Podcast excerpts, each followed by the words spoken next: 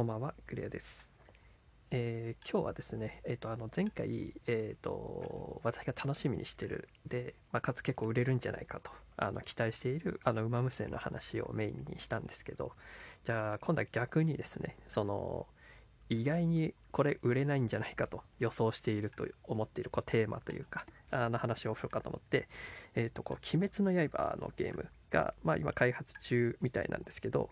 その中身とかちょっとまだあまあちょっと説明は出てみたんですけどあとまあ分かりないところではありつつこの「鬼滅の刃」というのをモチーフにゲームを作るっていうのがあの思ったより売れないんじゃないかなっていうふうに思っててでどんなふうに考えてるのかっていうのをちょっと話そうかなと思います。で「鬼滅の刃」映画がすごいねあの日本で興行収入1位でしたっけ？まあ、みたいな中でだからその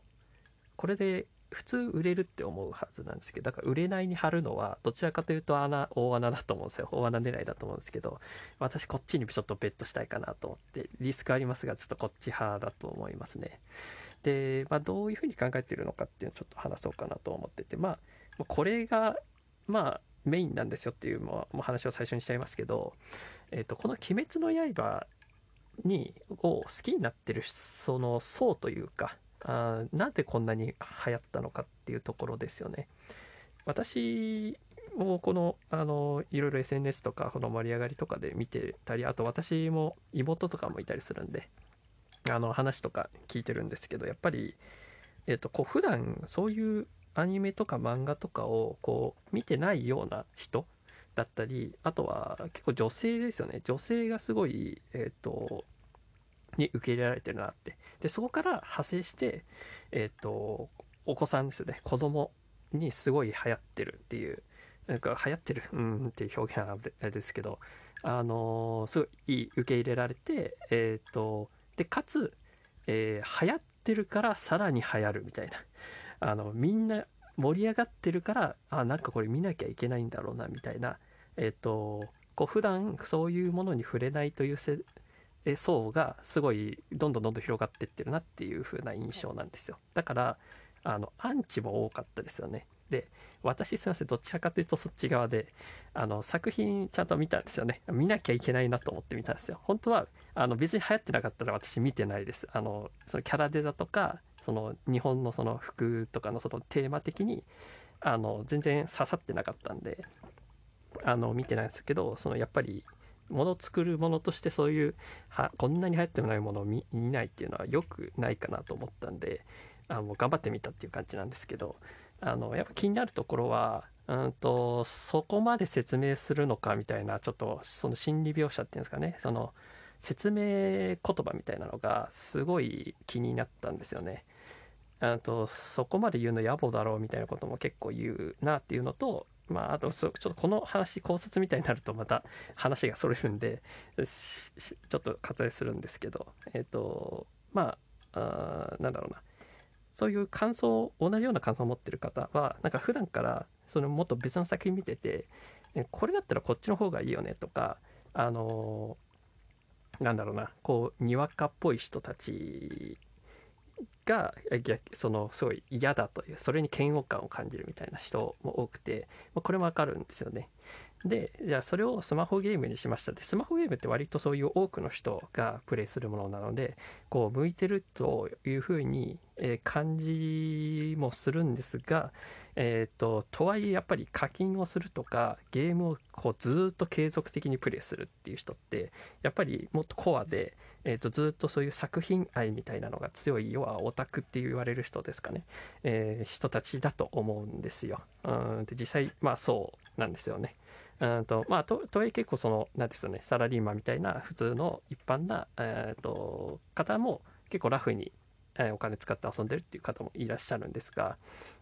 えー、とその中でその「鬼滅の刃」という作品が、えーまず、えー子供はそんな課金しないですよね。プレイはするかもしれないですけどあのそもそもスマホ、まあ、今は持ってる人がいるのかな。持ってる人がいるんですけどそういうのをああまりこプレイさせたくないという親御さんの気持ちとかもわかるし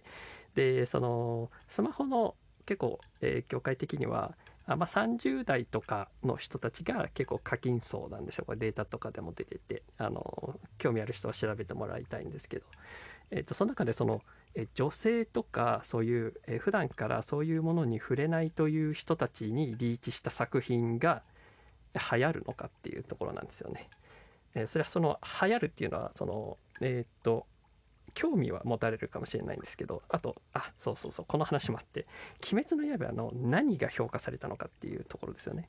で私見ててやっぱり思ったのはそのアニメがすごい評価されててその描写ですよね。と動きだった作画あと声優さんの演技あと主題歌みたいな。この辺が要は売れたところというか刺さったところじゃないですか。これゲームじゃなくていいんですよね。あのアニメでいいよねってやっぱなっちゃうんですよ。でいやでもアニメといっていい作品をゲーム化して実際売れるとかあの再評価されるっていうのは実際あってでそれってコンシューマーの方がいいんですよね、うん、やっぱ売り方が全然違うんですよね。コンシューマーとソーシャルゲームって。あのゲームって同じ同じものにくくられてますけど私全然別物だと思ってるんですよ。コンシューマーとソーシャルゲームっていうのは。で調べたらあのコンシューマーゲームあの開発今動いてるみたいであのサイバーコネクト2さんですよね。があのコンシューマーゲームで作っててであのムービーも出てるんであの興味ある人調べてほしいですけどあのサイバーコネクト2さんってあのえっ、ー、とナルティメットヒーローズシリーズ作ってる会社さんですよね。で私ここの演出完璧っていうかめちゃくちゃすげえなと思っててあのぜひ見てほしいんですけど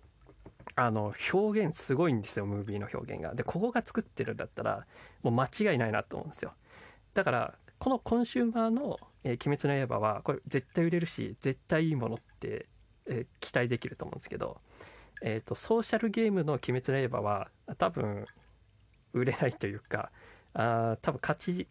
提供できないだろうなっていうふうに思ってて自分だったらやりたくないなって思うんですよねその担当にはなりたくないって思うんですよ、うん、ちょっと浅かったかなまあやっぱちゃんとまとめて台本とか